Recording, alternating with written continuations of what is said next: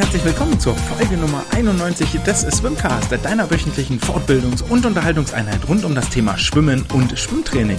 Mein Name ist André und ich freue mich, dass ihr mich weiterhin auf meiner Road to 100 begleitet. Und das 100 soll auch nicht die letzte Folge sein, aber wir befinden uns in der zweiten Folge, wenn wir so wollen, der dritten Saison. Dieses kleine Projekt hat 2020 einmal angefangen und äh, ich freue mich, dass es hier nach zwei Jahren immer noch zu euch in die Ohren dringt oder wie es einmal so schön hieß, Schwimmsport für die Ohren und Chlor fürs Ohr. Jede Woche aufs Neue. Herzlich willkommen zu unserem kleinen Schwimmhörspiel.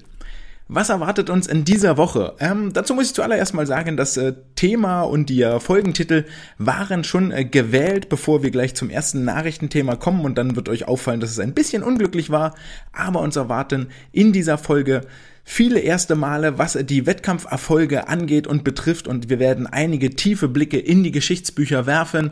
Wir werden ein bisschen über Kooperationen reden und ganz am Ende uns mit der Wissenschaft der Woche beschäftigen, die da, da wo wir die Sportler mal auf Tauchphase schicken, auf Tauchstation und gucken, was da so passiert. All dieses hier, was ihr hört, was ihr erlebt, was ihr so mitbekommt, wäre nicht möglich ohne euch Unterstützer und Zuhörer dafür gebührt herzlichen Dank und ich weiß das wirklich sehr, sehr zu schätzen, dass ihr jede Woche einschaltet, dass ihr Kommentare und Feedback da lasst. Wer das möchte, kann das gerne tun. paypal.me slash swimcast oder per Mail an andre.swimcast.de. Ansonsten auf Twitter, auf Instagram findet ihr ebenfalls den Account dieses kleinen, aber feinen Hörspiels.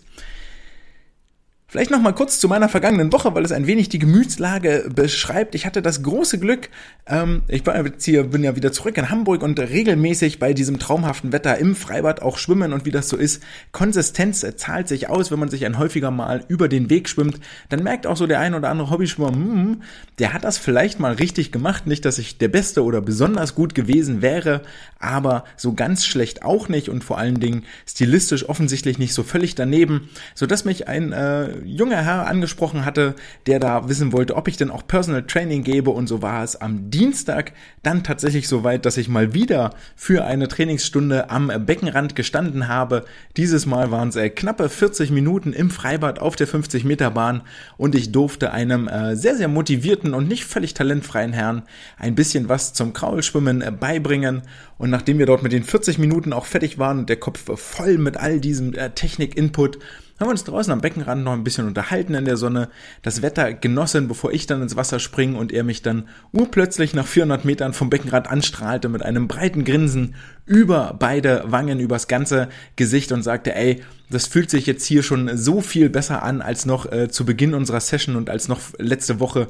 Viel mehr Rutsch, viel mehr Gleiten, das macht alles viel mehr Spaß und das ist doch am Ende irgendwie das Gefühl, das, was wir all unseren Sportlern und Sportlerinnen mitgeben wollen. Und das war zumindest etwas, ein Erlebnis, eine Stunde, die mich jetzt hier auch so ein bisschen durch die restliche Arbeitswoche getragen hat. Wir haben auch schon ein zweites Date vereinbart. Ähm, ich freue mich sehr, vielleicht einfach nur ein bisschen, ist jetzt kein, nicht so, dass er große Wettkampfambitionen hätte, sondern einfach ein bisschen besser, schneller, leichter schwimmen möchte, um für sich selber diesen wunderbaren Sport auszuüben. Und wenn wir das jedem Einzelnen mitgeben, der so vor unser Mundwerk, vor unsere Augen, vor, in unsere Finger kommt, dann haben wir, glaube ich, schon echt äh, ganz, ganz viel gewonnen. Und mit diesen Worten äh, kommen wir zu den Nachrichten der vergangenen Woche. Und die Nachrichten der vergangenen Woche müssen wir mit einem wirklich harten Thema beginnen, das äh, schwierig ist hier zum Einstieg und wieder einmal lohnt es sich, dass ich hier äh, Donnerstag sitze und ähm, heute erst aufnehme und zwar auch relativ spät, denn die ARD hat eine Dokumentation äh, veröffentlicht heute am 18.8., den ihr euch dort in der ARD Mediathek anschauen könnt und zwar über den DSV. Dieses Mal nicht über die Schwimmer, sondern es geht um die Fachsparte des Wasserspringens und es fallen hierbei einige prominente Namen, die über deren oder über ihre Nennung so ganz und gar nicht äh, froh sein sollten und ganz und gar nicht glücklich sein sollten, denn wir müssen mal wieder über sexuellen Missbrauch im Sport reden. Der Fall Stefan Lutz aus Würzburg ist ja allen noch frisch in Erinnerung und gar nicht so wahnsinnig lange her. Und jetzt deutet es sich an nach dieser Dokumentation, dass es auch bei den Wasserspringern, und zwar ähm, beginnt die Doku im Jahre 92, viel mehr habe ich noch nicht gesehen, bei den Olympischen Spielen in Barcelona und Jan Hempel spielt hier die Hauptrolle. Viel mehr kann ich noch nicht dazu sagen und möchte ich auch nicht. Wie gesagt, die Doku ist in der ARD-Mediathek abzurufen. Da kann sich jeder selber ein Urteil fällen. Ähm, wir können davon ausgehen, wohl ganz grundsätzlich, dass die ARD vor der Veröffentlichung eines äh, solchen, ähm, einer solchen Dokumentation sehr, sehr sorgfältig recherchiert haben wird, ähnlich wie es der Spiegel damals getan hat. Aber mir ist es wichtig, hier nochmal zu sagen, schon alleine aus rechtlichen Gründen, das soll keiner Verurteilung gleichkommen oder eines Schuldspruchs oder ähnliches. Ich habe es noch nicht gesehen. Doku anschauen, selber ein Bild machen, so oder so. Und ich glaube, das bleibt festzuhalten. Der Schaden ist immens, vor allem, wenn sich die Vorwürfe bewahrheiten sollten, natürlich am allergrößten für die Opfer all dieser Taten, die dort ähm, skizziert sind oder ähm, geschehen sein sollen. Der Sprung von hier zu dem nächsten Thema fällt dann auch entsprechend äh, schwer und gar nicht, ist gar nicht so einfach. Jetzt wieder zum äh, Tagesbetrieb überzugehen, aber die Nachricht können wir hier an dieser Stelle und wollte ich auch einfach nicht ignorieren, sondern euch den Hinweis geben. Denn eigentlich gab, wollte ich mit der guten Nachrichten aus der DSV-Seite beginnen. Und zwar aus der vergangenen Woche gab es die, ähm, gab es die Mitteilung, dass die äh, DS, dass der DSV und die Deutsche Lebensrettungsgesellschaft, die DLRG, mal wieder kooperieren und gemeinsam ein Schreiben veröffentlicht haben in Richtung Politik. Und zwar geht es dieses Mal um die Forderung zum Bau neuer Bäder. Und hier ist vor allen Dingen zu betonen und zu beachten, dass es um den Bau neuer Bäder geht und nicht nur darum, dass alte Bäder saniert werden und erhalten werden sollen, sondern es wird explizit dargelegt und betont, um mehr Kindern Schwimmen beizubringen, reicht es nicht, die verfügbare Wasserfläche vollumfänglich zu nutzen, sondern wir brauchen mehr Wasserfläche, mehr Möglichkeiten zum Schwimmen lernen, mehr Möglichkeiten zum Schwimmen gehen. Ohne dem wird es nicht und das Kulturgut oder die Fertigkeit Schwimmen, die ja eigentlich so essentiell ist in jedem Sommerurlaub, wird nach und nach verloren gehen. DSV und DLRG haben außerdem auch schon kooperiert bei einer Initiative, die sich dem Ziel gewidmet hat, die Bäder offen zu lassen, trotz hoher Gaspreise ähm, und das Wasser nicht allzu weit runter zu kühlen, sodass es für den Trainingsschwimmbetrieb für die Kinder und Jugendlichen weiterhin nutzbar bleibt. Und das war immer ein ganz, ganz großer Kritikpunkt, dass die DSV es eigentlich nicht schafft, zusammen mit der DLRG sich zu positionieren, beide sehr, sehr riesigen Verbände mit richtig vielen Mitgliedern, dass die gemeinsam ihre Kräfte bündeln und ihre Stimme bündeln und damit als einheitliche Front für den Wassersport gegenüber der Politik und der Wirtschaft auftreten. Und von daher finde ich es gut, dass die Forderung zum Bau neuer Bäder auch in die gleiche Kerbe stößt und schlägt, die der DSV meiner Meinung nach viel, viel mehr für sich besetzen sollte, nämlich das äh, Thema Schwimmen lernen in den Mittelpunkt zu stellen. Und es bleibt nur zu hoffen, dass das kein Strohfeuer ist, sondern dieser ganze, der ganze Aufruf und das alles auf offene Ohren stößt und wir demnächst positive Nachrichten hier vermelden können. Denn nur wenn wir weiterhin Kinder für das Schwimmen begeistern können, dann werden wir weiter über Wettkampfergebnisse von internationalem Format berichten können. Und das ist das Thema, um das es jetzt in der nächsten Sektion gehen wird, nämlich mit den Wettkämpfen der vergangenen Woche. Und eigentlich hätte ich mir die Mehrzahl hier an der Stelle auch sparen können, denn es gibt nur einen einzigen Wettkampf, über den es zu reden gilt. Und das sind die Europameisterschaften in Rom, die in der vergangenen Woche stattgefunden haben, beginnend am Donnerstag, endend am gestrigen Mittwoch. Und das Ganze hat stattgefunden auf der 50 Meter Bahn. Warum heißt der Spaß eigentlich Langbahn oder 50 Meter Bahn und nicht einfach olympischer Pool oder im olympischen Becken? Das glaube ich würde nochmal einiges an Aufmerksamkeit kreieren und würde dem Ganzen einen ganz äh, besonderen Flair und einen besonderen Touch nochmal verleihen und geben, wenn wir ständig von olympischem Pool reden würden, denn damit weiß jeder was anzufangen. Langbahn, Kurzbahn, mh, hm, schon wieder so Schwimmvokabular. Und den besonderen Touch hatten jetzt auch die Wettbewerbe im römischen Foro Italico, wie so einige Zitate der deutschen Teilnehmerinnen und Teilnehmer schlussfolgern lassen. So äußerte sich Angelina Köhler gegenüber der Presse mit den Worten, hier zu schwimmen macht so viel Spaß, die Sonne scheint, die Stimmung ist einfach der Wahnsinn, ich freue mich einfach jedes Mal hier ins Becken zu steigen und ich glaube, das merkt man auch. In die gleiche Richtung äußerte sich auch Johanna Roas, ihre Teamkollegin, die da sagte, ein Finale hier in dieser Arena ist etwas ganz Besonderes. Ich freue mich immer hier zu schwimmen. Ich glaube, wir freuen uns alle, denn die Italienerinnen machen hier richtig Stimmung.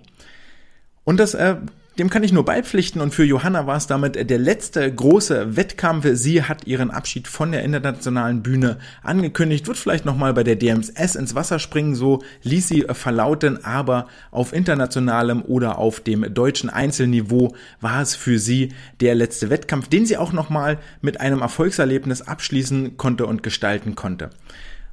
Ebenfalls aus Berlin, Ole Braunschweig äußerte sich zur Stimmung wie folgt. Die Atmosphäre ist unglaublich. Ich habe diese Saison ja einmal alles mitgemacht, von Olympia bis Kurzbahn EM. Und ich muss echt sagen, das hier ist mit eins der besten Events vom Publikum her, weil die einfach extrem abgehen. Das ist mega. Wir können uns Ole richtig vorstellen, wie er das mit äh, ordentliche Pathos und richtig viel Motivation und Empathie auch raushaut. Sowieso jemand, der sich selbst als Emotional Leader bezeichnet, der sein Zimmer mit dem äh, mit Florian Wellbrock teilt, die alle beide wohl das Team anführen, äh, was die Motivation und die Stimmung angeht.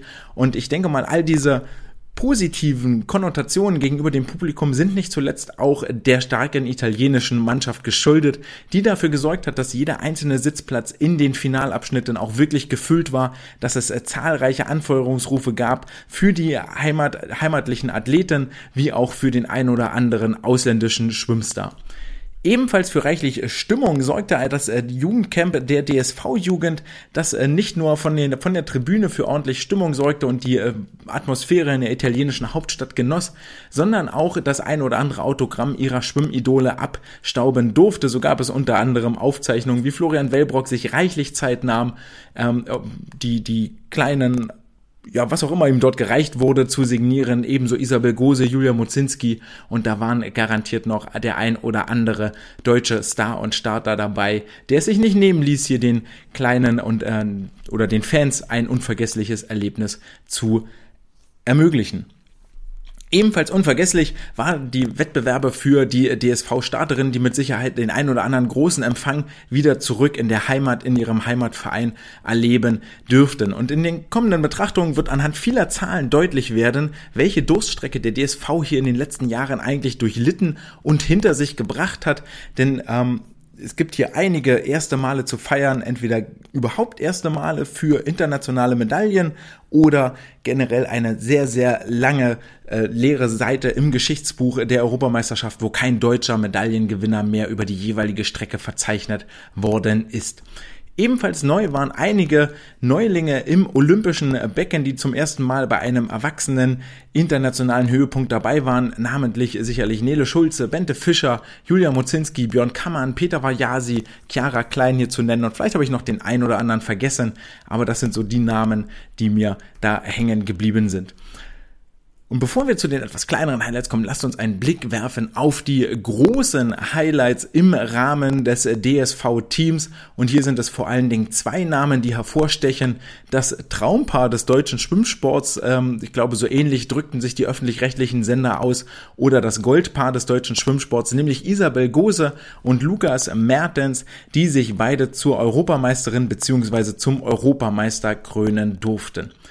Den Anfang machte dabei Isabel Gose, die nicht nur über die 800 Meter Freistil vor ihrem Freund Lukas Mertens die Medaille gewann, sondern dann auch am Abschlusstag über die 400 Meter Freistil als erste siegreich durch die acht Bahnen pflügte, bevor es ihr Lukas Mertens nachtun konnte. Damit für Isabel Gose nicht nur die erste und zweite, sondern jetzt auch bei dieser Europameisterschaft die dritte internationale Medaille auf der 50 Meter Bahn. Sie gewann die Silbermedaille über die 800 Meter Freistil 8,22,01, blieb damit nur 22 Hundertstel über ihrer persönlichen Bestzeit, was wirklich äh, gar nicht hoch genug honoriert werden kann. Auch für sie eine sehr, sehr lange Saison. Und sie holt damit das erste Edelmetall über diese Strecke seit ungefähr 20 Jahren. Und damals noch unterwegs waren eine gewisse Jana Henke und eine Hanna Stockbauer, die 2002 in Berlin bei den Europameisterschaften hier ebenfalls Edelmetall mit nach Hause nehmen durften.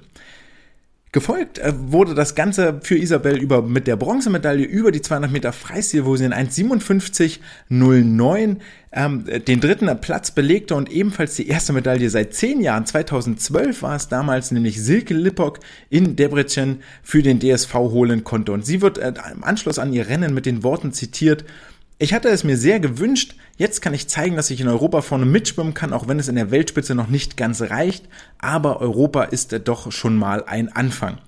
Und ich glaube, das kann man so sagen, denn auch in der 4x200 Meter Freistilstaffel wusste sie in einer 1,56 als Schlussschwimmerin wirklich zu überzeugen, schwamm damit die zweitschnellste Zeit des Feldes und äh, war hier in Rom wirklich in absoluter Bestform, in absoluter Topform. Und das zeigte sie am letzten Tag auch mit der Goldmedaille über die 400 Meter Freistil mit einem absoluten Wahnsinnsrennen gegen ihre italienische Konkurrentin Simona Quadarella, der sie über die 800 Freistil noch den Vortritt lassen musste. So gewann sie jetzt oder so blieb sie siegreich und vor ihr über die 400 Meter Freistil über die halbe Distanz ein sehr, sehr ambitioniertes und engagiertes Rennen, bei dem sie tatsächlich von Beginn an führte, super dominant, super dominant war, teilweise mit über einer Körperlänge vorne lag, anderthalb Sekunden betrug so zwischendrin ihr Vorsprung und eigentlich von der ersten Bahn an keinen Zweifel daran aufkommen ließ, dass sie hier wirklich gewinnen wollte und bereit war, bis ans Limit oder darüber hinaus zu gehen und wirklich das absolute Maximum zu investieren. Für mich allerdings das Allerschönste fand dann im Anschluss an das Rennen statt. Damit meinte ich nicht die sehr emotionale Siegerehrung, sondern noch im Becken schlug die, nachdem die zweite deutsche Teilnehmerin Julia Mozinski angeschlagen hatte in 4 Minuten 11 ähm, auf Bahn 2, schwamm sie rüber auf Bahn 4 und umarmte Isabel wirklich sehr, sehr herzlich, sehr, sehr lange. Und ähm, diese sofortige Mitfreude und dieses sofortige Gratulieren von der Teamkameradin ist für mich auch so ein bisschen Ausdruck dessen, dass es wohl stimmungstechnisch schon sehr, sehr gut harmoniert hat und geklappt hat im deutschen Team. Isabel wird im Anschluss an ihr Rennen wieder dahingehend zitiert, ich habe mich von der Menge tragen lassen und mir vorgestellt, alle würden nur für mich jubeln und das hat funktioniert. Und wem dieser Tipp oder dieser Satz ein bisschen bekannt vorkommt, der ist ganz, ganz richtig informiert, denn der stand schon einmal von der Verbandspsychologin Franka Weber niedergeschrieben in der Swim and More, den jetzt hier offensichtlich Isabel derartig verinnerlicht hat, dass es für sie dann sogar zur Goldmedaille gereicht hat. Und zum Abschluss gibt für Isabels Erfolgen und für mich eigentlich die DSV-Schwimmerin dieses Meetings, ähm, gibt es noch ein kleines Rätsel. Und zwar ist dieser 400 Meter Freistil-Titel der erste EM-Titel einer deutschen Schwimmerin seit wann, seit wie vielen Jahren oder könnt ihr mir vielleicht sogar sagen, wer diesen Titel geholt hat und über welche Strecke ist dann relativ selbsterklärend. Kurze Bedenkzeit für euch. Die letzte Europameisterin im DSV war im Jahre 2016, vor sechs Jahren in London, Franziska Henke über die 200 Meter Delfin, die jetzige Junioren-Nachwuchs-Bundestrainerin. Und dann habe ich schon gesagt, neben Isabel, die absolut für das große Highlight zuständig war, Lukas Mertens, der mit zweimal Edelmetall wieder zurück nach Magdeburg fliegt. Und zwar die Silbermedaille über 800 Meter Freistil. Er darf er jetzt seinen eigenen 7,42,65, 1,2 Sekunden über seiner Bestzeit. Herzlichen Glückwunsch dazu und wieder ein Ausdruck der deutschen Freistil-Dominanz. Und dann gab es die Goldmedaille nur wenige Minuten nachdem Isa gewonnen hatte, durfte auch Lukas Mertens als erster das Rennen beenden, als erster duschen gehen und als erster ans Ausschwimmbecken. Es gab einen souveränen Sieg über die 400 Freistil. In 3,42,50 schwamm er einen neuen Championship-Rekord. Und was bedeutet Championship-Rekord eigentlich? Championship-Rekord heißt, dass er, dass noch niemals ein Sportler bei Europameisterschaften schneller geschwommen ist als Lukas an diesem 17. August. August 2022. Jetzt möchte man ihm zuwerfen, naja, bist ja auch irgendwie Vize-Weltmeister geworden über diese Strecke. Kann man wohl erwarten, wenn die Australier nicht dabei sind, der gewonnen hat vor dir. Aber das wäre mir eigentlich zu kurz gegriffen, weil nicht nur, dass Lukas eine Corona-Infektion hinter sich gebracht hat, okay, scheint er wohl gut überstanden zu haben, tatsächlich nicht nur Worte sagen das, sondern hier auch die Taten, sondern ähm, diesen Sieg muss man auch erstmal einfahren. Man muss diesem Favoritenstatus standhalten. Alle, die dort auf dem Block stehen im Finale, wollen gewinnen. Das ist völlig klar. Ähm, weiß ich gerade nicht mehr, wer, irgendwer, irgendwer sagte das auch von den DSV-Athleten. Ey, alle acht, die dort, die dort rauskommen, ich glaube, Lukas Mazerat war das, wollen halt irgendwie gewinnen. Und das musst du erstmal tun. Du musst erstmal der Beste sein. Gar keinen hinter dich lassen. Der absolute Top of the Tops. Und das ist gar nicht so einfach, auch gerade mit dem mentalen Druck, der da so dahinter steht.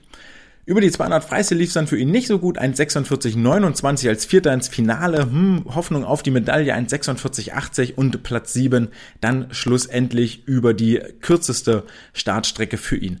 Ein bisschen schade, dass der Start über die 200 Meter Rücken hier zum Opfer gefallen ist. Das war nicht der einzige Start, den die DSV-Leute ausgelassen haben. Unter anderem skippte Paul Sellmann äh, zugunsten der 4x200 Meter Freistilstaffel seinen Start über die 400 Meter Lagen.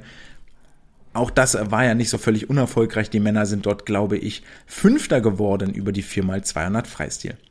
Und dann gibt es noch eine Feel-Good-Story für mich in meinen Augen, die unbedingt Erwähnung finden müsste. Und zwar geht die nach Neckarsulm zu Henning Mühlleitner, der ein Mini-Comeback gefeiert hat in meinen Augen nach einer wirklich, wirklich schweren Saison über die 400 Meter Freistil am Schlusstag in 3,44,53 die Bronzemedaille gewann. Damit seine zweite Bronzemedaille schon über diese Strecke. Das war mir dann doch neu, wenn man in den Geschichtsbüchern gräbt. Und zwar die erste Bronzemedaille gab es vor vier Jahren, 2018, im schottischen Glasgow für ihn. Diese 3,44,53 ist aber für mich viel eher die Zeit oder die Zeit, die hier im Vordergrund steht. Völlig egal, wenn er mit Fünfter oder Sechster geworden wäre, hätte ich immer noch gesagt, richtig großes Rennen, dann wäre er in einer anderen Kategorie aufgetaucht.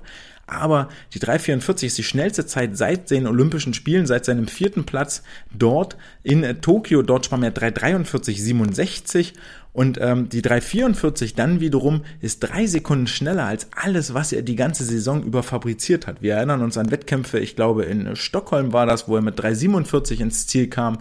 Ähm, das gleiche gelang ihm bei den Weltmeisterschaften, wo er in 3,47 ins Ziel kam.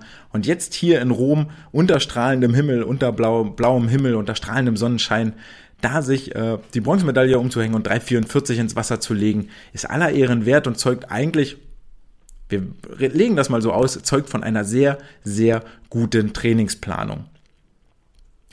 Ebenfalls großes Highlight, drei kommen noch, drei Sportler, die wirklich Erwähnung finden müssen, ist natürlich Ole Braunschweig, der Berliner, der bei der WM schon angedeutet hat, welches Potenzial über die Rückenstrecken in ihm steckt und das Ganze jetzt hier in Rom auch nicht nur veredelmetallen konnte, sondern mit vier Finalteilnahmen, glaube ich, auch der deutsche Sportler mit den meisten Finalteilnahmen gewesen ist. Davon entfallen zwei auf die Staffel, zweimal die Lagenstaffel, die männliche und die Mixstaffel und über die 50 und 100 Meter Rücken durfte er sich unter den Top 8 europaweit wähnen. Volles Programm also mit vier Finals, das sind ja immer zwei Wettkampftage, die da drin stecken, auf acht Wettkampftage insgesamt verteilt.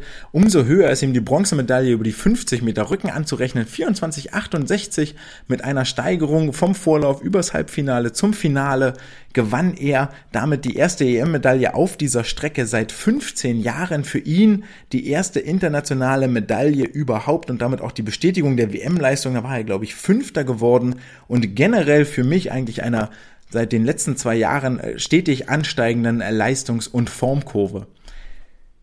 Ihr ahnt es schon, es kommt ein kleiner Geschichtseffekt. Die letzte Medaille über diese Strecke gewann äh, Thomas Rupprath bei der WM 2007 und die letzte EM-Medaille geht sogar an Helge Mew aus dem Jahre 2006. Also auch hier 15 bzw. 16 Jahre her, dass wir Schwarz-Rot-Gold auf dem Rückentreppchen gesehen haben.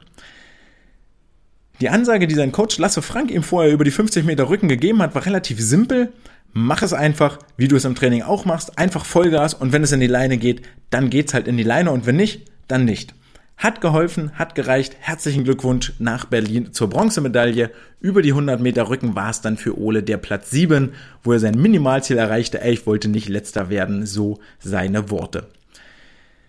Dann gab es nochmal aus der Frauenriege, nämlich von Angelina Köhler, ein absolutes Highlight und zwar über die 100 Meter Delfin schwamm sie im Vorlauf in 48,5 locker ins Halbfinale, in 58,03 locker ins Finale und belegte dort in 57,90 Sekunden den vierten Platz, blieb damit lediglich 500 über ihrer Bestzeit. Und ein bisschen Ärger wird dabei sein, denn äh, wer das Rennen gesehen hat, hat auch gesehen, es war ein richtig, richtig krüppeliger Anschlag, bei dem sie mit Ach und Krach noch eine Sekunde vor der der fünf platzierten Griechen äh, Antonaki, glaube ich, angeschlagen hat. Hier also für Angelina die Holzmedaille und ein wirklich sehr, sehr versöhnlicher Saisonabschluss. Damit war sie eine Hundertstel schneller als in Berlin bei den deutschen Meisterschaften Saisonbestzeit geschwommen und natürlich bestimmt auch ein Learning aus der WM mitgenommen, wo sie in 58, 46 noch im Halbfinale auf Platz 14 gescheitert ist.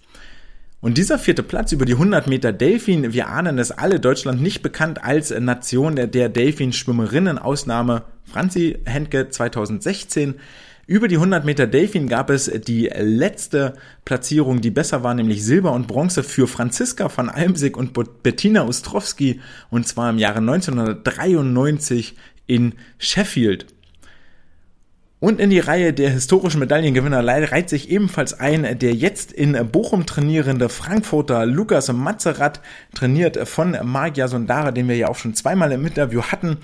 Lukas wird zitiert, dass er den Fokus generell auf die EM gelegt hatte, die WM nur als Zwischenstation diente, weil die EM auch viel eher mit dem Wettkämpfen in Paris 2024 zusammenhängt. Also hier erahnt man auch mal, auf welchen Zeitskalen die Wettbewerbe denn so geplant werden und ähm, wie weit so die Saisonplanung auch reicht. Und das Ganze hat sich gelohnt, weil er nämlich mit der Bronzemedaille über die 50 Meter Brust wieder nach Hause fliegen wird. In 27,11 blieb er 12 Hundertstel über seiner Bestzeit, schwamm in allen drei Runden um die 27,10.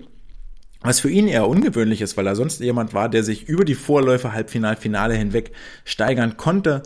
Und damit ist er der erste international oder der erste DSV-Starter auf dem Podium seit Mark Warnecke in Helsinki, im finnischen Helsinki im Jahre 2000.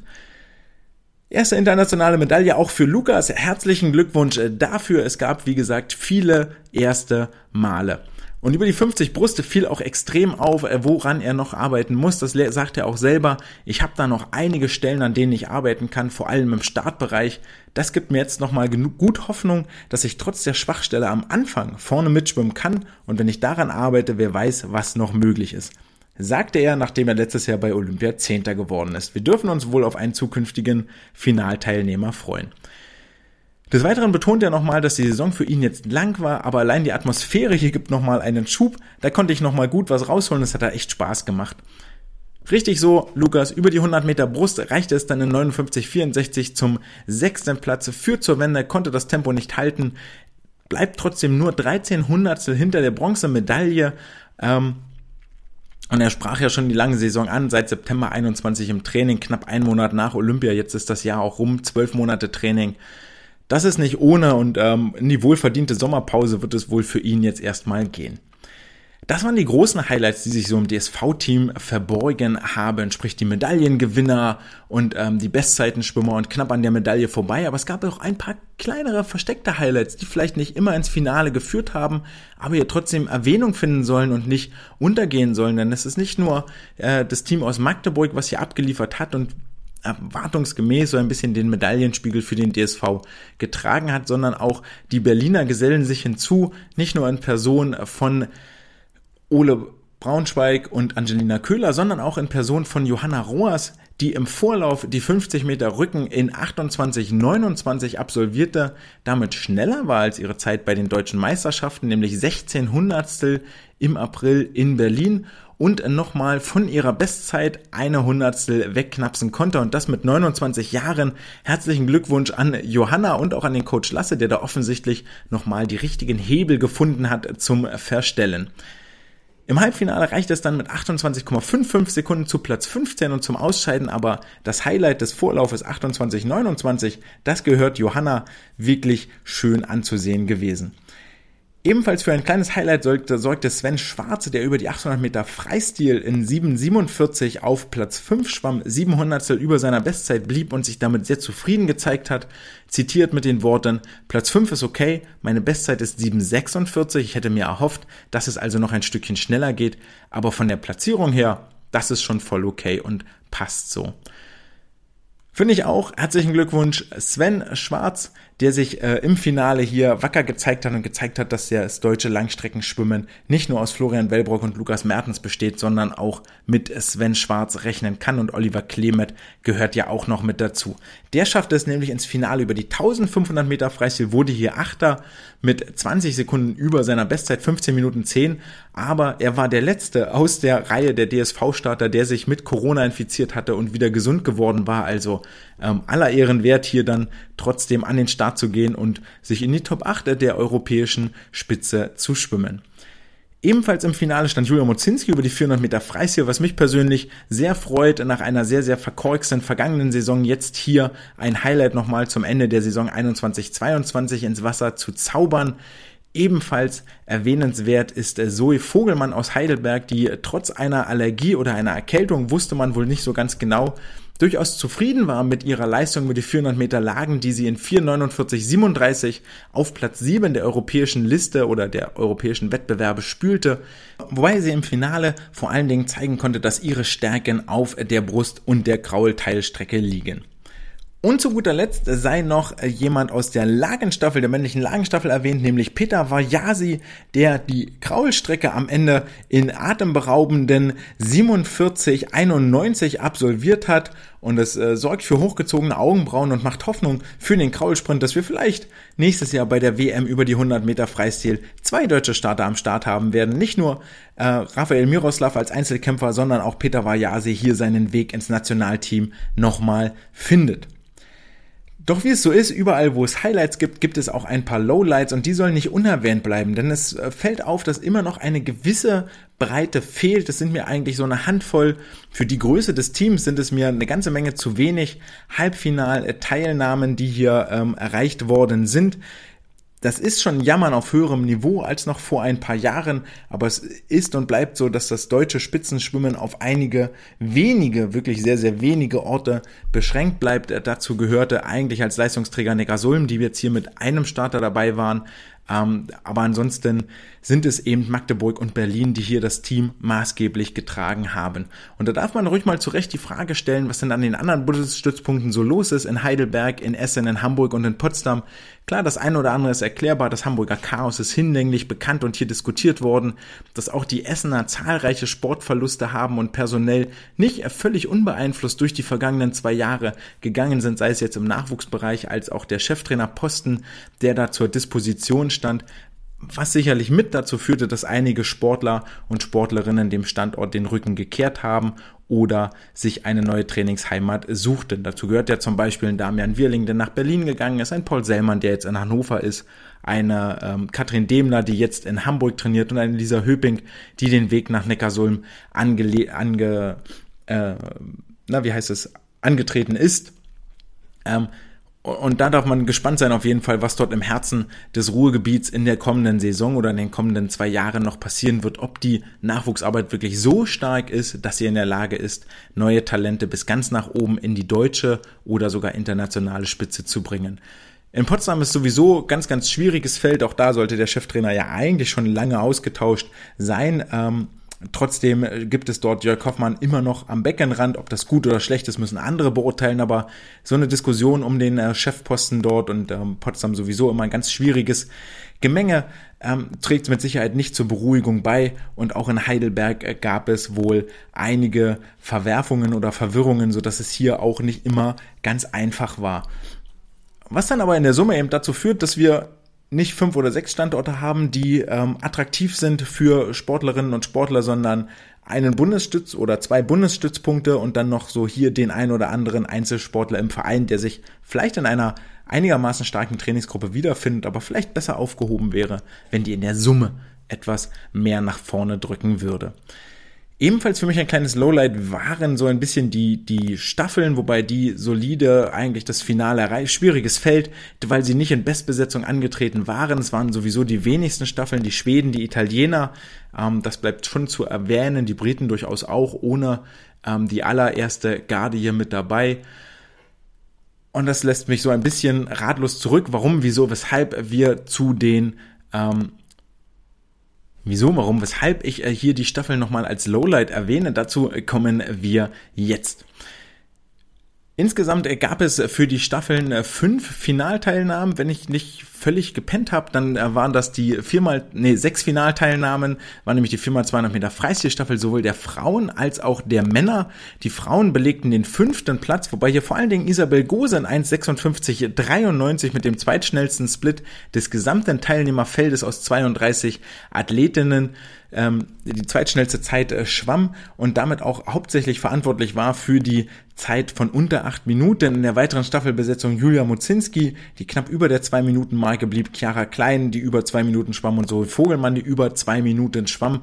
Und das ist dann am Ende mit 7,59 eine Zeit, die international nicht in der Liga konkurrenzfähig ist, also im Weltmaßstab. Das muss man hier mal ganz deutlich sagen. Das wird nicht reichen für ein WM-Final oder ähnliches. Dafür müssen solide vier Zeiten unter der 2-Minuten-Marke her und dann wird's schon auch relativ schnell richtig, richtig schnell. Dass Julia Mozinski unter anderem dazu in der Lage ist, hat sie in den USA gezeigt. Ihre Saisonbestzeit steht bei 1,58, also da ist durchaus noch Luft nach oben und es war mit Sicherheit auch nicht so ganz einfach hier am Eröffnungstag über 4x200 Meter schon direkt das Beste ins Wasser zu legen. Die Männer schwammen in 7.13.58 auf Platz 7, wobei hier vor allen Dingen Lukas Mertens in 1.46.22 als Auftaktschwimmer auffiel. Die weiteren Teilnehmer Paul Sellmann, Henning Mühlleitner und Timo Sorgius unterwegs. Die 400 Lagen Mixstaffel belegte den fünften Platz. Ole Braunschweig, Lukas Matzerath, Sarah Köhler und die Newcomerin Nele Schulze das erste Mal mit dabei. Die 400 Freistil der Frauen, die gemeldet war, belegte den achten Platz. Hier gab es gar nicht erst einen Vorlauf, sondern wurde direkt das Finale ausgeschwommen, weil nur acht Staffeln gemeldet waren. Dafür kann keiner was, wenn es bloß acht äh, Nationen gibt, die 400 Freistil schwimmen können, dann ist das nicht die Schuld der Sportlerinnen. Trotzdem ist es für sie der achte Platz in Europa. Chiara Klein, Josephine Tesch, Nele Schulze und Angelina Köhler waren hier die Starterinnen. Ebenfalls den achten Platz gab es für die 400 Meter Lagen der Frauen in der Besetzung Johanna Roas, Bente Fischer, Angelina Köhler und Nele Schulze. Und die 400 Meter Lagenstaffel der Männer wurde siebter in der Besetzung Ole Braunschweig, Lukas Mazerat, Björn Kammern und Peter Vajasi. Und beide Staffeln könnten eigentlich gegensätzlicher kaum sein. Denn während bei den Frauen das Rücken, das Brust und das Kraulschwimmen wirklich nicht auf dem Niveau ist, wie es europäisch konkurrenzfähig ist. Rücken war es die siebtschnellste Zeit des Feldes, in Brust war es die achtschnellste Zeit des Feldes mit einer Sekunde Rückstand auf den siebten Platz und in Kraul war es ebenfalls die achtschnellste Zeit des Feldes mit sechs Zehntel Rückstand auf den siebten Platz. Also insgesamt verliert man hier über zwei Lagen 1,6 Sekunden auf den siebtplatzierten ist man dort kaum konkurrenzfähig, wohingegen in Delfin der fünfte Platz mit 58,6 erschwommen worden ist. Angelina Köhler völlig klar und damit landet man dann ja mit dieser Delfin-Zeit im Mittelfeld und belegt am Ende in der Staffel eben den achten Platz. Bei den Männern wiederum, wo es zum siebten Platz reichte, sieht das Ganze ein bisschen anders aus. Denn hier waren wir in Rücken äh, auf dem vierten Platz, in Brust auf dem fünften Platz mit einer Startzeit von Lukas Mazerat, die minus 0,02 Sekunden betrug, also nur zwei Hundertstel an der Disqualifikationsgrenze vorbei. Da gab es mit Sicherheit mal kurz große Augen und äh, banges Fingernägelkauen am Beckenrand bei den zuständigen Trainern. Und Peter Vajasi, der über die graue Strecke in 47,91 die drittschnellste Zeit des gesamten Feldes schwamm, ist man in drei Lagen eigentlich gut im Mittelfeld verortet, bis nicht sogar in der Spitze, wohingegen das Delfin-Schwimmen 1,4 Sekunden hinter dem siebten Platz mit der achtschnellsten Zeit ins Ziel kam, beziehungsweise sogar dann zwei Sekunden auf den sechstschnellsten Platz unter oder zu überbrücken waren. Mit einer 51er Zeit über die 100 Meter Delfin schwimmen die deutschen Herren dann aber auch direkt im Bereich der Medaillen mit und das sollte eigentlich das Ziel sein für die kommenden zwei Jahre hier einen Delfinschwimmer in den Bereich 51 Sekunden zu drücken und zu bewegen. Da dürfen wir gespannt sein, wer wohl diese Rolle demnächst erfüllen wird. Damit sind wir am Ende der deutschen Schwimmerinnen und Schwimmer angekommen und gucken, werfen noch einen kurzen Blick auf internationale Highlights, die es nämlich durchaus gab. Und wir können nicht umhin, als über die rumänische Sensation David Popovic zu sprechen, der ab sofort einen Weltrekord sein eigen nennen darf. Über die 100 Freistil 46, 86 siegte und viel mehr Rekorde in einem einzelnen Rennen kann man eigentlich gar nicht aufstellen, als David es hier gemacht hat. Nicht nur, dass er Weltrekord schwamm, was dann natürlich auch gleichzeitig ein europäischer Rekord ist und weil er bei Europameisterschaften geschwommen war, auch gleichzeitig ein Championship-Rekord ist. Wir erinnern uns zurück. Lukas Mertens 400 Freistil Championship Record, sondern weil David Popovic erst 17 Jahre alt ist, war das gleichzeitig ein neuer World Junior Record und natürlich auch ein europäischer Junior Record. Und weil es all das auf Welt- und Europaebene war, war es natürlich auch gleichzeitig ein Landesrekord für Rumänien. Und damit äh, können wir sagen, dass er sechs Rekorde in einem einzelnen Rennen aufgestellt hat. Und ich glaube auch das dürfte ein Rekord sein.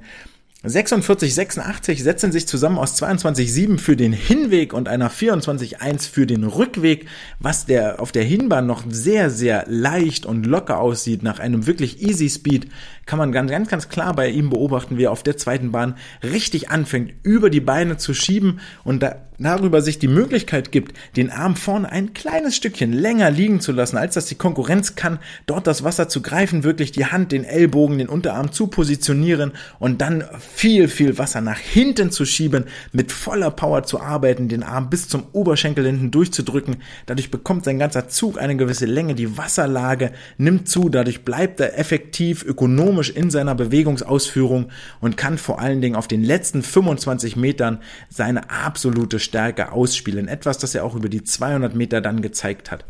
Die letzten 25 waren noch der ganz, ganz klare Unterschied zum vorangegangenen Weltrekord von Cesar Cielo, der ja auch schon äh, 13 Jahre auf dem Buckel hat, aus dem Jahre 2009 stammt, glaube ich glaube 2009, uh, gefährliches Halbwissen jetzt hier an dieser Stelle, ähm, der in 46,91 damals schwamm, aber auf dem Rückweg, so war zumindest äh, der ein oder anderen Analyse zu nehmen, auf den letzten 25 Metern mit fünf Zyklen pro Minute geringerer Frequenz schwamm als David Popovic, der hier wirklich bis zum Schluss den Weg in die Wand gesucht hat und diesen auch suchen konnte, weil er vorneweg sich entsprechend Kraft gespart hat. Wie effizient und wie gut sein Schwimmstil ist, zeigt er dann auch über die 200 Meter Freistil, die er in 1,42,97 ebenfalls gewann, ein Raunen durch das äh, Publikum schickte. Allerdings diese Zeit schon via Instagram angekündigt hatte, denn unter einem Post von Swimming Stats hatte er gesagt, dass der 1,42er Club über 200 Freistil eigentlich noch ganz schön leer aussieht und er dort wohl demnächst die Party ein bisschen erweitern wird. Diesen Worten hat er Folge, hat er diesen Worten hat er Taten folgen lassen und äh, joint jetzt äh, Paul Biedermann und Michael Phelps im Club der Sub 1,43 Schwimmer. Ganz herausragend hierbei eigentlich die 26-0 auf der letzten Bahn davor, so 26-2 und 26-7, wenn ich mich nicht irre, auf Bahn 2 und 3. Und diese 26-0 auf der letzten Bahn sind 1,5 Sekunden schneller auf einer Bahn, 1,5 Sekunden schneller zu, als der drittschnellste über diese Distanz. Ebenfalls wahnsinnig auffällig sind seine Delfin-Kicks, seine Tauchphase unter Wasser. Er macht nicht viele Kicks, keine hohe Frequenz, aber jeder einzelne, den er macht, der ist ungemein kräftig, der katapultiert ihn vorwärts und sorgt so für eine hohe Geschwindigkeit. Da wird es sich bestimmt nochmal lohnen, einen genaueren Blick hinzuwerfen, denn er beugt die Knie schon extrem weit, etwas, das man eigentlich so in der Form gar nicht beibringt. Dafür zeigt sein Oberkörper ein bisschen steiler nach oben, sodass die Füße hinten im Wasserschatten bleiben. Also es kann sein, dass wir hier eine Evolution sehen für die Delfin Kicks oder zumindest eine Variation, die für den einen oder anderen Sportler durchaus mal diskutabel sein wird. Diese beiden absoluten Top-Leistungen, 400 Freistil verzichtete er leider auf das Finale, diese beiden Top-Leistungen brachten ihm auch den Titel des Male Swimmer of the Meet ein, also er war der männliche Schwimmer des Wettkampfes. Und diesen Part gab es auch auf der weiblichen Seite, Female Swimmer of the Meet wurde die Litauerin Ruta Majotite über die 50 Meter Brust schwamm sie nämlich im Halbfinale mit 29,44 Sekunden bis auf 14 Hundertstel an den Weltrekord von Benedetta Pilato ran und die 29,59 im Finale reichte dann zum EM-Sieg und ihr Start ist weiterhin unerreicht. Das ist wirklich, wirklich outstanding. Das ist etwas ganz Elitäres, was wir dort sehen bei ihr. Ebenso wie wir das bei Ben Proud sehen. Alle beide nehmen vom Startsprung weg, nicht weil sie als Erste wegspringt, darum geht's gar nicht, aber sie sind diejenigen, die die größte Sprungkraft haben, die höchste Fluggeschwindigkeit unter Wasser, Eintauchwinkel unter Wasser gleiten, die dort dann bis zum ersten Zyklus schon fast eine halbe Körperlänge ihren Konkurrenten abnehmen und deswegen auch gerade vor allen Dingen auf den Kurzstrecken so ungemein stark sind. Beide haben ihren Startsprung bei John Rudd gelernt, der dann eine ganze Zeit lang irischer Nationaltrainer war, vorher in Loughborough am Beckenrand stand und dort eben dann Ben Proud und Ruta Mayotite zu den Startern formte, die sie jetzt immer noch sind. Dann gibt es noch zwei weitere Erwähnungen, und zwar Sarah Sjöström schwamm in der schwedischen Lagenstaffel die 100 Meter Freistil in 52,04 Sekunden. Eine absolute, absolute lächerlich äh, Fabelzeit, nämlich sechs Zehntel schneller als die Goldmedaillengewinnerin bei der letzten Weltmeisterschaft vor erst wenigen Wochen und eine Sekunde schneller als ihre Zeit in der 4x100 Meter Freistilstaffel. Also da war die Motivation der absolut, äh, absolut treibende Faktor, hier noch die Silbermedaille, glaube ich, die die Schwedinnen gewann, zu holen. Goldmedaille gewann die italienische Männerstaffel über 400 Meter langen Tisch sticht vor allen Dingen Nicolo Martinengis Brustsplit hier raus, heraus mit 57,7 Sekunden war er fünf Zehntel schneller als bei seinem WM-Sieg und äh, diese 57,7 lässt einen wirklich frierend zurück, denn die Italiener haben in der Lagenstaffel nicht nur eine derartig dominante Vorstellung hingelegt. Ich glaube, es waren vier Zehntel Vorsprung vor dem Zweitplatzierten, sondern auch mit Rücken und Brust hier einen, ähm, einen One-Two-Punch auf der ersten und zweiten Position, der weltweit absolut seinesgleichen sucht. Und ähm, auch hier ist der Weltrekord, den die US-amerikanische Staffel aufgestellt hat, bei in Tokio wirklich in Schlagweite und Reichweite. Und in der Summe bleiben von dieser Europameisterschaft für den DSV acht Medaillen hängen, was Platz sieben im Medaillenspiegel bedeutet. Zwei Gold, zwei Silber, vier Bronzemedaillen. Das Ganze ohne den angeschlagenen Florian Wellbrock, der gar kein Edelmetall gewinnen konnte und auch bei den Freiwasserwettbewerben kein Edelmetall mehr gewinnen wird. Er hat die Heimreise angetreten, um sich auszukurieren und die nächste Saison wieder voll fit zu sein. Das sind theoretisch eigentlich nochmal zwei Medaillen mehr für den DSV und dann sieht es eigentlich schon richtig, richtig gut aus, weil man nämlich zehn Medaillen oder auch acht Medaillen hat man schon wahnsinnig lange nicht mehr gewonnen. In der letztjährigen Ausgabe in Budapest 2021 war es nullmal Edelmetall für den DSV. 2018 in Glasgow, das schon vier Jahre her, waren es acht Medaillen, die der DSV gewann und in London 2016 waren es derer nur zwei. Also der Aufwärtstrend, der sich hier über die letzten Jahre andeutet, schlägt sich nun auch in klaren Ziffern und Zahlen nieder. Den Medaillenspiegel gewann das italienische Team, die italienische Equipe holte insgesamt 35 Medaillen, wahnsinnig getragen von einer Stärke über die 50 und 100 Meter Bruststrecken bei den Männern ähm, belegten die 50 Meter Brustsprinter Platz 1 und 2. Dritter wurde Lukas Mazerat. Über die 100 Meter Brust belegten die italienischen Männer ebenfalls Platz 1 und 2. Gleichfalls belegten die italienischen Frauen über die 100 Meter Brust Platz 1 und 2 und über die 50 Meter Brust Platz 2 und 4, 200 Meter Brust Platz 2 und 6. In allen genannten Strecken hatten, hatten die Italiener jeweils vier Athleten nominiert und sowohl bei den Männern als auch bei den Frauen nee, bei den Männern über die 50 Meter, bei den Frauen über die 100 Meter belegten die italienischen Starter, Starterinnen jeweils Platz 1 bis 4, also sind Top 4 in Europa, Bruststoffel unschlagbar.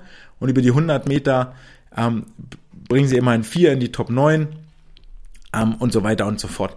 Also eine echt krasse Dominanz. 8 von 18 Brustmedaillen, also es gibt 18 Brustmedaillen zu gewinnen und 8 davon gehen nach Italien, was wirklich ja, jeder Beschreibung spottet und alleine mit den Brustmedaillen würde die italienische Equipe Platz 7 im Medaillenspiegel belegen und hat damit genauso viel Edelmetall gewonnen wie das DSV-Team. Nun ja, das lassen wir mal so im Raume stehen. Die Ungarn werden Zweiter, holen 15 Medaillen, die Briten werden Dritter, holen ebenfalls 15 Medaillen, allerdings gewinnen die Ungarn einmal Gold mehr. 5 Gold, 7, Bron 7 Silber, 3 Bronze und die Briten 4 Gold, 5 Silber, 6 mal Bronze. Und ähnlich wie bei den Deutschen gab es nicht nur internationale Highlights, sondern auch Lowlights und da müssen wir eigentlich einen Namen nur nennen, und zwar ist das Katinka Hostschuh. Wir erleben hier vermutlich in Rom schon so ein bisschen das Ausfaden einer Weltkarriere von ihr, die sich damals Gründungsmitgliedin der Swimmers Alliance war, oder immer noch ist eigentlich die Gründungsmitgliederin der Swimmers Alliance, äh, damals auch eine Klage gegen die FINA anstrebte und sich wirklich auch abseits des Beckens sehr extrem für die Rechte der Schwimmerinnen und Schwimmer eingesetzt hat wird hier über die 800, über die 200 Meter Lage nur in Anführungsstrichen achte und verpasst über die 400 Meter Lagen sogar den Einzug ins Finale, weil sie nur die drittschnellste Ungarin war und nur zwei Sportlerinnen pro Nation ins Finale einziehen dürfen. Vor allen Dingen deshalb schade, weil Katinka über die 400 Lagen in äh, Budapest bei den Weltmeisterschaften noch die schnellste Europäerin gewesen ist. Genießen wir noch ihre letzten Auftritte, feuern sie an und ähm, erfreuen uns an jedem einzelnen Start, den sie noch tut, ebenso an jedem einzelnen Start, den die DSV-Athleten und Athletinnen noch tun werden im Verlauf ihrer Karriere. Wir machen den Deckel drauf auf die EM 2022 in Rom und kommen zum letzten Punkt des heutigen Tages, nämlich zur Wissenschaft der Woche. Die Wissenschaft der Woche. Reden wir nicht lange drum rum. Wir äh, beschäftigen uns in dieser Woche mit einem äh, Paper, das den wunderbaren Titel trägt Effects of Extended Underwater Sections on the Physiological and Biomechanical Parameters of Competitive Swimmers. Veröffentlicht haben das Ganze Santi Vega, Robin Pla, Kio Boudet, Guimard im Jahre 2022, also wirklich hochaktuell, war Januar 22 im Frontiers in Physiology Magazin. Und äh, Robin oder Santi Vega, oh, es gibt beide, ich weiß nicht genau, welcher von beiden das war, ähm, und Robin Pla sind vielleicht schon ein kleiner bekannter Name. Zwei Franzosen, die sich hier der Schwimmforschung verschrieben haben. Robin Pla, ja unter anderem auch im französischen Schwimmverband im sportlichen Führungsgremium mit tätig und ich kann es ja nur jedem empfehlen, sich hier wirklich mit der aktuellen Literatur auseinanderzusetzen, weil man immer mal wieder was Neues lernt. So auch in dieser Woche es geht um das Dauerthema Tauchen, Tauchen, Tauchen, Delfin Kicks, Delfin Kicks, Delfin Kicks. Denn inzwischen dürfte auch jedem einzelnen Vereinstrainer klar sein, die Delfin Kicks machen uns schneller, helfen beim Schwimmen unter Wasser, ist es effizienter zu schwimmen, diese Delfin Bewegung, ähm, damit erreichen wir auch höhere Geschwindigkeiten, als wir über Wasser erreichen würden. Und das wissen wir alle, aber was wir gar nicht wissen ist, ähm, oder was wir dann häufig ja erleben, ist, dass die Sportler, nachdem man sie gezwungen hat, ihre 8 Meter, 9 Meter, 12 Meter zu tauchen, nur allzu gerne wie so ein Korken nach oben ploppen, den Kopf aus dem Wasser recken und erstmal völlig wild nach Luft schnappen, was dazu führt, dass der erste Bewegungszyklus in der Regel echt Mist ist und überhaupt nicht zu gebrauchen, was uns ja dann in die leidvolle Situation bringt, sagen zu müssen, ah, okay, machen, ja, mach, ah, zwei Kicks weniger und dann muss ich mir das Elend hier nicht angucken. Trotzdem ist das ja irgendwie, puh, ist nur so ein mittelgutes Argument. Und deswegen kommen die Sportler gerne mal damit um Säcke, hey Coach, pass auf, ich kann dir zwölf Kicks machen, ist okay, so, dann komme ich irgendwie bis 13, 14 Meter, alles fein. Aber da hinten in 10 Metern siehst du, dass da kommt schon wieder die nächste Wand und dann soll ich schon wieder tauchen. Das geht nicht, so groß ist meine Lunge nicht, da häufig nur Laktat an, ich kann nicht mehr atmen. Das ist alles scheiße, dann werde ich doch einfach nur langsamer. Aber das ist eigentlich gar nicht bewiesen, wie die Forscher jetzt hier sagen. Klar, irgendwie leuchtet das ja ein, wenn man das Argument mal so hört, ey, ich habe keinen Sauerstoff in der Lunge, dementsprechend kann ich auch den Sauerstoff nicht benutzen, um irgendwie äh, äh, vielleicht eine, eine Leistung zu generieren, um meinen Stoffwechsel anzukurbeln oder um das Laktat, was ich eh auf so einem 100 Meter Sprint ähm, produziere, dann irgendwie abzutransportieren. Wäre schon ganz cool, wenn ich, wenn ich da ein paar Moleküle äh, hätte, die ich durch die Blutbahn jagen kann. Und das ist ja auch die Erwartung. Weniger Sauerstoff heißt, ich muss mehr Energie aus anaeroben Prozessen gewinnen und dementsprechend bilde ich mehr Laktat. Ich habe eine schnellere Ermüdung und mein Sportler kommt nicht so flott ins Ziel, wie das andere vielleicht können. Das ist wissenschaftlich nicht gestützt und deswegen haben sich jetzt hier die Forschenden dieser Hypothese mal angenommen, haben sich dafür zwölf Schwimmerinnen des französischen Nationalverbandes geschnappt, unter den Arm geklemmt und sind mit denen im Trainingslager mal ans Becken gegangen und haben gesagt, hier passt auf, 24 Stunden, festes Protokoll. Ähm, ihr macht das alle, alle immer gleich, die 24 Stunden vor unserem Test und dann gucken wir uns das mal an. Eure Aufgabe wird dann nämlich sein, zweimal 75 Meter zu schwimmen, also waren 25 Meter Becken offensichtlich. Zwischen den 75 Meter, 75 Meter Strecken habt ihr 90 Sekunden Pause und das Ganze machen wir unter drei Bedingungen. Beim ersten Zweierblock dürft ihr so weit tauchen, wie ihr möchtet, so wie ihr euch wohlfühlt, so wie ihr das gerne macht. Beim zweiten, drei, äh, beim zweiten Zweierblock macht ihr dann zu eurer Kickzahl vor aus dem ersten Block nochmal zwei on top. Und im dritten Doppelblock, im dritten Mal zweimal 75, da taucht ihr so weit, wie ihr könnt, beziehungsweise so weit, wie ihr dürft, also bis die 15 Meter rum sind. Den Rest der 75 Meter schwimmt ihr so schnell, dass ihr so ungefähr im Rennschnitt eurer 200 Meter Bestzeit seid. Solange ihr da nicht mehr als 1% von abweicht, ist auch alles gut. Und von diesen zwei Versuchen gucken wir uns jeweils den zweiten an und werten den anschließend aus. Zwischen jedem Zweierversuch gab es 15 Minuten Pause und dann haben sich die Sportler umgezogen und sind ins Wasser gehüpft. Glücklicherweise war die Verteilung ziemlich paritätisch. Es gab nämlich vier Sportlerinnen und Sportler, die Kraul geschwommen sind. Viermal gab es das Rückenschwimmen und viermal gab es das Delfinschwimmen. Und dann haben sich die äh, Forschenden hier die Ergebnisse im Anschluss angeguckt und kommen zu relativ überraschenden Ergebnissen. Wie man sich das vielleicht schon denkt, sonst würde ich das ja hier gar nicht äh, vorstellen, ist es nämlich gar nicht so intuitiv, wie man sich das im ersten Moment vorstellt.